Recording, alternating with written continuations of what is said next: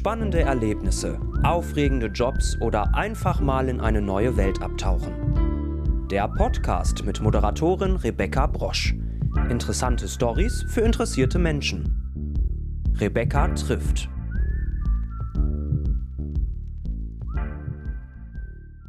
Hallo und herzlich willkommen zur 37. Episode meines Podcasts Rebecca trifft. Heute habe ich die Schauspielerin Luzi Heinze zu Gast. Schön, dass du heute hier bist. Hallo. Ab heute kann man ja endlich äh, den Film Liebesdings in den Kinos anschauen. Ähm, du spielst darin Frieda, eine Feministin, die ein freies Theater besitzt und Elias Mbarek, der in dem Film einen großen Filmstar spielt, landet dann kurzerhand in dem Theater. Hm, wie kann man sich denn die Dreharbeiten zu so einem großen Film vorstellen? Also wie läuft da so ein Drehtag ab und wie sind vielleicht auch die Vorbereitungen auf so ein Projekt? Ähm, also die Vorbereitungen, die waren dieses Mal äh, auf jeden Fall lang. Wir hatten Proben davor und haben uns vorher oft getroffen und haben ähm, äh, viele Sachen besprochen und hatten auch schon ähm, Proben. Wir hatten Coachings, weil wir hatten ja auch ähm, Stand-up-Monologe und so und sowas haben die meisten eigentlich auch noch nicht gemacht. Ähm, und der Drehtag, der lief, der ging früh los, hat spät geendet und war, ähm, war total schön und war sehr lustig, weil wir sehr viele lustige Szenen zu spielen hatten.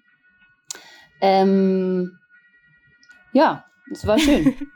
Ja, klingt gut. Äh, du hast gerade Stand-up-Monologe gesagt. Kannst du uns einmal kurz so als Nicht-Schauspieler erklären, wie genau, was das genau ist? Ach so, äh, naja, das ist äh, äh, die ganzen Comedians, ne, die halt so einfach ein, äh, ein Stand-up halten, sozusagen. Ähm, und das habe ich noch nie gemacht und es ist ja einfach wichtig, wo man sozusagen die, die Pointen setzt und der, ja, wie man sozusagen den Witz an der richtigen Stelle rausholt, so. Und das ist auf jeden Fall was ganz anderes, als wie ich bis jetzt Rollen spielen musste. Mhm. Ja, klar, ich habe ja gerade gesagt, es ist halt ein Theater. Man sieht ja auch oft, wie ihr dann auf der Bühne steht und so. Klar, das äh, habe ich mir noch gar keine Gedanken drüber gemacht, aber klar, ist natürlich dann nochmal was ganz anderes. Ist es dann so, du bist wirklich, sage ich mal, von 8 bis 18 Uhr da ungefähr und du hast ähm, so und so viel Sachen, wo du vor der Kamera stehst und die restliche Zeit liest du dir vielleicht nochmal das Skript durch? Oder ist es wirklich so, wenn du da bist, stehst du die ganze Zeit vor der Kamera und das ist genau so getaktet? Ähm, Nee, es gibt Tage, die sind, die sind so getaktet, dass ich äh, die ganze Zeit ähm, am Start bin, aber es gibt auch Drehtage, ähm, wo man irgendwie nur ein Bild hatte oder tatsächlich, wo man einfach einmal nur im Hintergrund irgendwie ähm, langlaufen musste, weil man irgendwie am Rande des, des jeweiligen Bildes irgendwie dazugehört hat. Aber die Tage sind eigentlich sehr unterschiedlich. Ähm, ja, wir haben auch viele Nachtdrehs gehabt, wo man dann halt erst 18 Uhr irgendwie Arbeitsbeginn hat bis früh um fünf oder so. Also sie sind sehr unterschiedlich ausgefallen, aber waren am Ende schon immer vollgepackt auf jeden Fall, ja.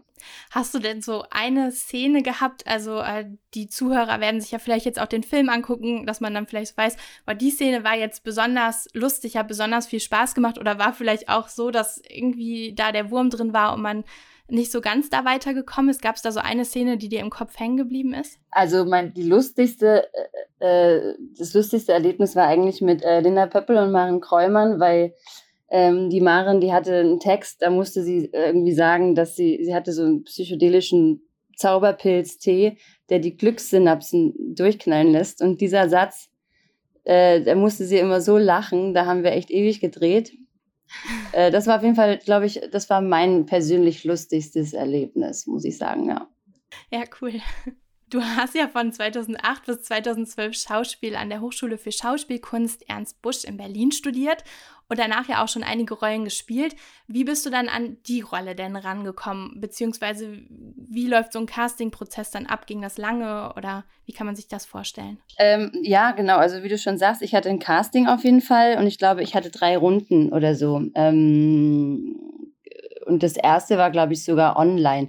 Ähm, ja, ich, das war, ist durch ein Casting passiert, so wie die meisten anderen ähm, Sachen, die ich gedreht habe, vorher auch. Wie kann man sich das vorstellen? Also gibt es so ausgeschriebene Castings oder ist das extra für Schauspieler oder so? Ach so, nee, ich bekomme ich bekomm einfach ähm, über meine Agentur sozusagen das Angebot und die Einladung zu dem Casting und dann bekomme ich den Text und dann bereite ich mich halt darauf vor. Mhm. Und dann ähm, komme ich äh, ich, äh, weiß ich sozusagen, wo ich hingehen muss. Und da treffe ich dann ähm, andere Kollegen, die auch gecastet werden. Und dann ähm, gibt es nochmal ein Konstellationscasting. Das ist sozusagen dann die zweite Runde. Und dann wird nochmal geguckt, welche Gesichter jetzt irgendwie am besten zueinander passen. Also das ist so ein Prozess, der äh, viele verschiedene Faktoren beinhaltet. Klingt total spannend äh, für jetzt so jemanden, der damit vielleicht so gar nicht so viel zu tun hat. Wie ist denn dann so das Gefühl, wenn man dann, ja auch, du hast gerade gesagt, es war dreistufig, man hat da ja auch ziemlich viel rein, Zeit rein investiert. Jetzt ist es ja auch ein besonders großer Film. Ähm, wie ist das Gefühl, wenn man dann wirklich diese Zusage bekommt? Weißt du noch, wie du dich gefühlt hast, wo du gerade warst? Ja, auf jeden Fall ich musste, äh, ich weiß noch, mein Agent hat mich angerufen und der konnte es gar nicht sagen, weil ich, aber ich wusste es schon, dass es irgendwie geklappt hat, an, einfach nur an seiner äh, Stimme. Und dann habe ich auf jeden Fall gequiekt. Ich habe mich total gefreut. Das kann ich mir gut vorstellen. Das ist ja auch einfach so ein, also ich könnte mir vorstellen, das ist ja auch erstmal so ein Meilenstein, wenn man mit Schauspielerei anfängt, dann wirklich so einen großen Kinofilm zu bekommen. Wahnsinn. Ähm, Jetzt habe ich es ja eben schon mal angesprochen, du spielst in Liebesdings eine Feministin, ähm, du wirkst dort sehr offen, ähm, musst sogar in einer Szene der Figur von Elias Mbarek den Finger in den Hals stecken, damit er sich übergeben kann. Also du wirkst wirklich sehr, sehr tough. Inwieweit würdest du denn sagen, passt dein dort gespielter Charakter mit deinem eigenen Charakter überein und inwieweit absolut gar nicht? Ähm, ja, gute Frage. Ähm, ich glaube, sie ist halt eine junge, selbstbestimmte, äh, äußerst sympathische Frau, so würde ich mich jetzt auch beschreiben. Aber ähm, ja. äh, und wir sehen uns auch sehr ähnlich. Ähm, äh, ja, und sie handelt auch sehr emotional ähm, und ich, so bin ich auf jeden Fall auch. Mhm. Ja, und die Themen, die, so, die sie behandelt, ne, als, äh, als junge Frau in der heutigen Zeit, die beschäftigen mich ja genauso. Also ähm, deswegen konnte ich mich damit schon schnell anfreunden, auf jeden Fall. Mhm, ja. Können wir ja mal ein Thema ansprechen. Also dein Filmcharakter möchte ja eigentlich gar nichts mehr von einer Beziehung wissen. Äh, dann taucht aber Marvin Bosch auf, also Elias Mbarek, und irgendwie ändert sich plötzlich alles so. Man hat so das Gefühl, die Funken fliegen. Es ist irgendwie so ein bisschen lieber auf den ersten Blick. Es geht auf jeden Fall sehr schnell. Glaubst du denn auch an sowas, dass wenn man eine Person sieht, es dann doch wieder alles verändern kann? Ja, auf jeden Fall.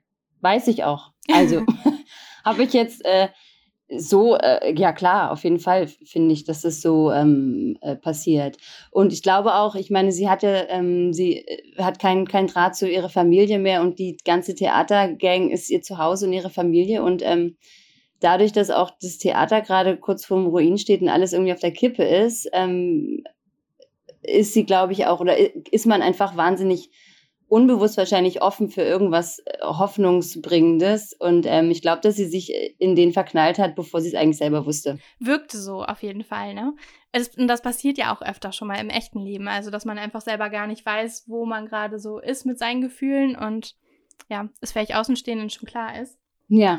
Jetzt noch eine Frage, die ich ja auf jeden Fall stellen muss, weil die interessiert wahrscheinlich jeden Hörer äh, oder jede Hörerin auf jeden Fall. Du musstest ja Elias Mbarek im Film auch öfter küssen. Wie war's denn? Wie war's denn? Also so ein, so ein Kuss äh, beim, beim, bei den Dreharbeiten findet ja relativ unromantisch statt. Da geht's ja eher so, äh, wer, welch, welchen, wer legt den Kopf nach rechts, wer legt ihn nach links. Dann von der Einstellung und von der Seite. Und ähm, ich finde es eher immer unangenehm, wenn das ähm, ist mit Leuten, mit denen es irgendwie nicht funzt und es gibt tausend Einstellungen, aber das war bei uns völlig okay und es ging auch ratzefatze zu Ende. Ich meine, außerdem wurde ich auch äh, dafür bezahlt. Das hätte ich jetzt für Oma auch nicht. Klar. Also ich werde ja fürs Knutschen bezahlt. Dann macht man halt einiges mit. Ja, perfekter Job, ne? Also ich meine, wer würde Ilias Mbarek schon ohne Geld küssen? nee, aber ähm, das heißt, es ist wirklich so, man sagt von der Regieanweisung, du legst jetzt den Kopf nach rechts, du nach links. Das heißt, es ist wirklich auch so getaktet, dass man genau weiß, wie man sich zu verhalten hat. Ja, na klar. Ich meine, weißt du, wenn du so, so zwei Gesichter siehst, die sich küssen, das ist ja so, man sieht ja manchmal nur die Köpfe. Dann ist ja echt so eine Millimeterarbeit mhm. ähm, die einfach super technisch ist. Und das Gegenüber, also man weiß ja sozusagen, zu was man da gebeten ist. Deswegen ist es, äh, klar sind immer alle froh, wenn das Ding dann durch ist, aber es ist jetzt auch nicht wahnsinnig äh, dramatisch oder irgendwie sensationell. Okay. Jetzt ähm, ist ja im Film, sieht man ja auch, was Gerüchte wirklich mit einem anrichten können, ob sie jetzt stimmen oder auch nicht, mm, dass teilweise auch ein Schauspieler seine Karriere dadurch verlieren kann oder die erstmal in Frage gestellt wird. Mm, hat man als Schauspieler grundsätzlich vielleicht Angst davor, dass irgendwas von der Presse rausgefunden wird oder dass die Presse irgendwas auch falsch darstellt, was dann vielleicht die Karriere zerstören könnte? Also nimmst du das schon so wahr im Schauspielumfeld? Ähm, klar gibt es solche Geschichten. Mich persönlich betrifft das jetzt, hat es nicht irgendwie betroffen. Ähm, ich mache mir da jetzt auch keine Sorgen, tatsächlich, muss ich sagen. Ähm, nee, es kommt ja auch, glaube ich, darauf an, wie weit man sich sozusagen irgendwie ähm, äh, öffentlich sozusagen zeigen will. Also, ähm, und wenn man das jetzt nicht macht, dann gibt es auch nicht so viel, läuft man vielleicht auch nicht so sehr Gefahr. Aber ich könnte es mir trotzdem schwierig vorstellen, gerade wenn was falsch dargestellt wird. Ja, das ist schon dramatisch, was man so mitbekommt, wie, äh, äh, wie so äh, verschiedene Personen zerrupft werden, auf jeden Fall. Da stimme ich Klar. dir zu. Und äh, das tut einem ja auch im Film selber so leid, weil man halt eigentlich mitfiebert, dass halt alles irgendwie gut geht und das, ähm, genau. Aber das äh, sehen ja dann die äh, Zuhörer auch, wenn sie sich den Film angucken. Im äh, Film geht es ja auch darum, dass ähm, Glück nicht immer nur Erfolg bedeuten muss. Und äh, Glück kann ja alles Mögliche sein. Was bedeutet denn für dich persönlich so Glück? Oder wann bist du wirklich mal glücklich? Oh, ich bin, was heißt mal? Also ich, äh, ich glaube, wenn man gesund ist, äh, wenn man, wenn man, ähm, ja, Gesundheit finde ich ist irgendwie an oberster Stelle, finde ich, glücklich zu sein. Ähm, dass man an Orten lebt, wo es keine Kriege gibt. Also ich, ich kann mich schon als sehr glücklicher Mensch äh, schätzen, auf jeden Fall. Mhm. Das ist auf jeden Fall schön. ähm, jetzt sind wir schon am Schluss des heutigen Podcasts angelangt. Und zwar bei meiner Schlussfrage, die ich ja jedem meiner Gäste stelle. Äh, wenn wir mal einen Tag zusammen verbringen würden, was würden wir denn dann deiner Meinung nach machen? Mm, du und ich jetzt, oder? Mhm, genau. Zeit und Raum spielt auch so gar keine Rolle. Oh, keine Ahnung. Wenn du gerne schwimmst, dann würde ich total gerne mit dir planschen gehen.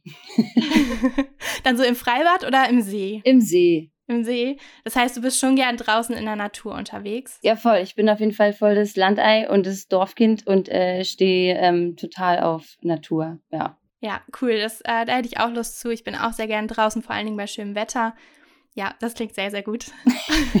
Dann äh, danke, dass du heute in meinem Podcast warst und uns so einen kleinen Einblick in den Schauspieleralltag gegeben hast und wie Liebesdings denn so entstanden ist und ähm, auch einen kleinen Einblick in ja, deine Welt gegeben hast, in dich als Person.